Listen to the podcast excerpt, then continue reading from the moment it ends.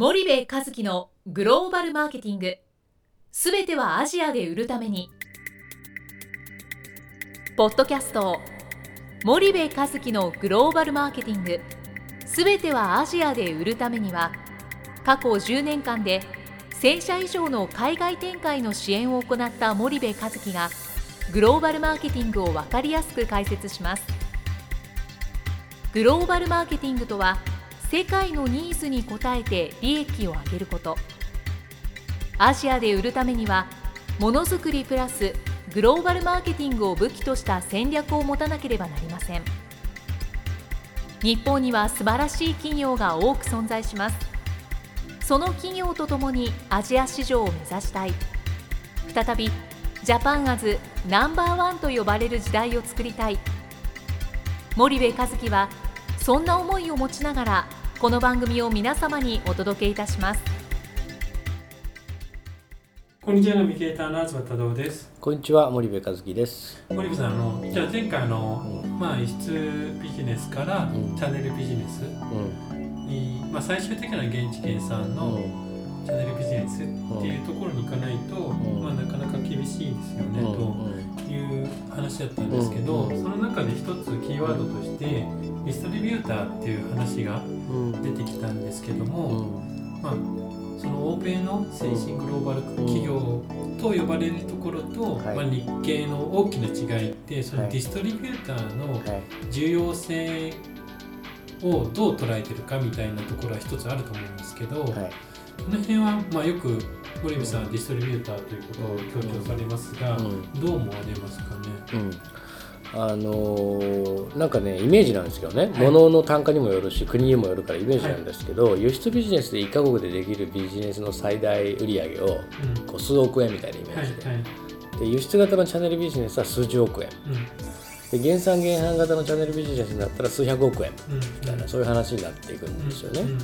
で結局その、えっと消費財売るのって、えっと重要なのってどれだけのその店舗にその商品が置かれていてどれだけの店舗でそれが売られてるかっていう話じゃない。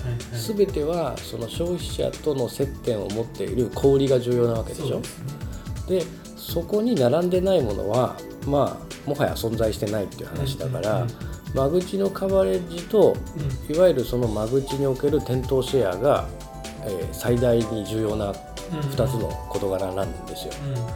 でじゃあそれを輸出型のチャンネルビジネスでやるときうんに、はい。自分たちは現地に法人がないわけだから、うん。置けないわけですよねそう間口に。でそうですでそうするとそこに置けるディストリビューターっていうのが重要になってくるわけじゃないですか。そうするとその特定の、えー小売りにしか置けないディストリビューターに輸出してたんじゃ、うん。それ以上絶対伸びないんですよ。そうですね。うん。で多くの日系商品に興味を持ってうちで輸入させてくださいとか輸出させてくださいっていうようなインポーター的なディストリビューターっていうのは現地のイオンとはあの関係があります。うん。伊勢丹の日本食コーナーには置けます。みたい。なはそういう人たちなので基本的にはモダントレードの中でも超その日系寄りのモダントレードしか彼らは間口がないわけですよ。うん。で、えー現地の地場のモダントレードとかその下に存在する GT とか TT みたいなマーケットにはそもそもその間口を持っていない、そうするといくらそんなところとやったってはい伊勢丹で100個売ったのを120個売りましたとかね、うん。130個売りましたの争いうん。で売り上げを上下させることしかできないわけなんですよ、だから、えーディストリビューターが重要だって言ってるのはそこではい。自分たちがさらに間口を広げるためにはさらに間口を広げられるディストリビューターと組まないといけない。はい。結局消費財なんていうのは間口のカバレッジとその間口における店頭シェアが売り上げを構成する最大の要素なわけでそうですね。そういう意味でディストリビューターが重要だっつってるんですよね。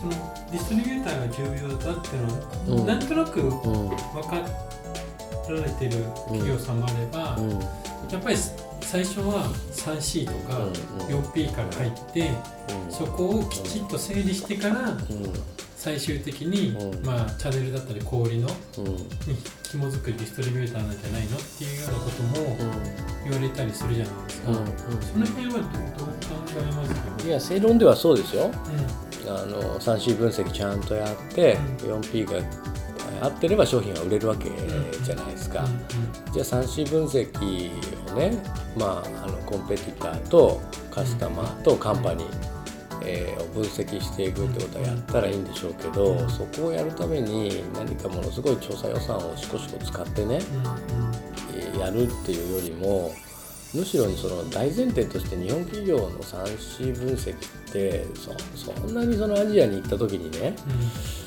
うん。なんかものすごくやらなきゃダメなレベルかっていうと僕はそうじゃないと思ってるのね。はい。だからそんなことでもななないと思ってるんですよ。うん。究極にその売り上げをその上げるための直接的な要因。はい。それは形としては綺麗かもしれないけどもね。うんだからあのやらなくていいとは言わないですよ。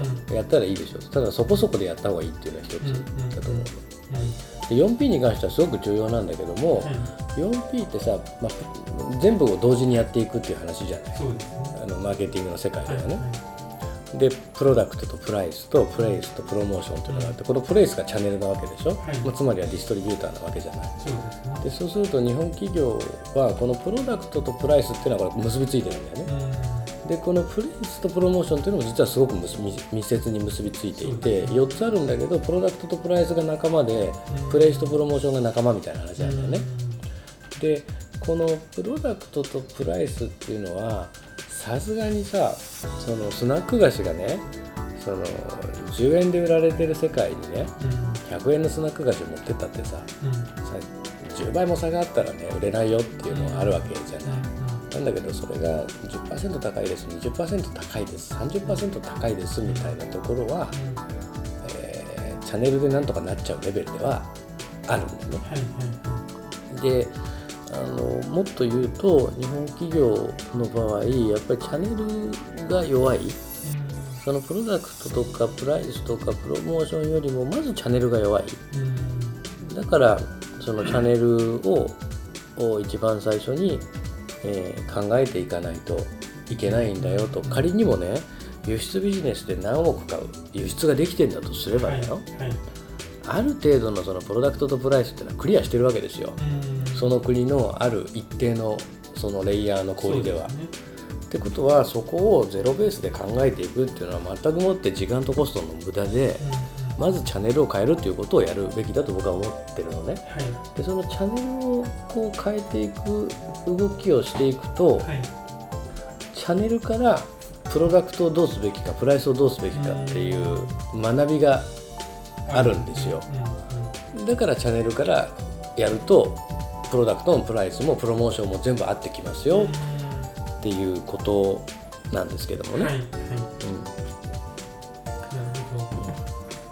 そうするとまずチャンネルを変えることによって、うん。まあ、3C だと 4C、4P っていうのがうん。なんとなく見えてくるとう。ん。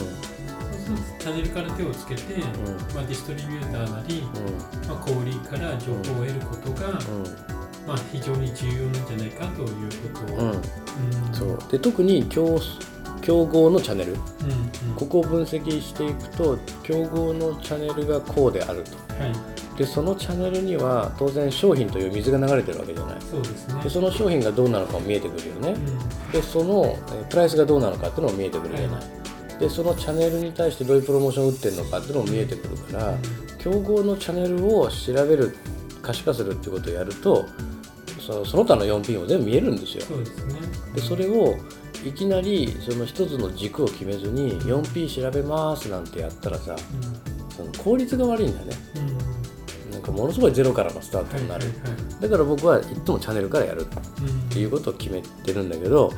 その特にマーケティングのお勉強をガリガリやってきて MBA なんか出てきちゃったらうん。もうそういうこと言うといやマーケティングの世界では 4P を同時にって、まあ、コトラが言ってるからね。そう言うんだけどうん。実ビジネスの世界は僕が見てきたアジアのあの実ビジネスの世界ではやっぱチャンネルからやっていかないとあの遅遅くなる。うん。うん無駄なことをやることになる、と思いますよ。今日はちょっとお時間が来たのでここまでにしてまた次回その続きをはい。お願いしたいと思います。はい。森口さんありがとうございまはいした。ありがとうございました。本日のポッドキャストはいかがでしたか？番組では森部和樹への質問をお待ちしております。ご質問は podcast アットマーク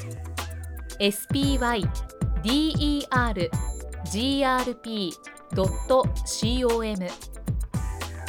ポッドキャストアットマークスパイダー grp.com までお申し込みください。たくさんのご質問をお待ちしております。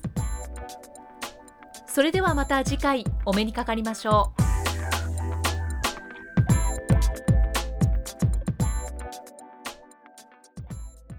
森部和樹のグローバルマーケティングこの番組はスパイダーグループの提供によりお送りしました。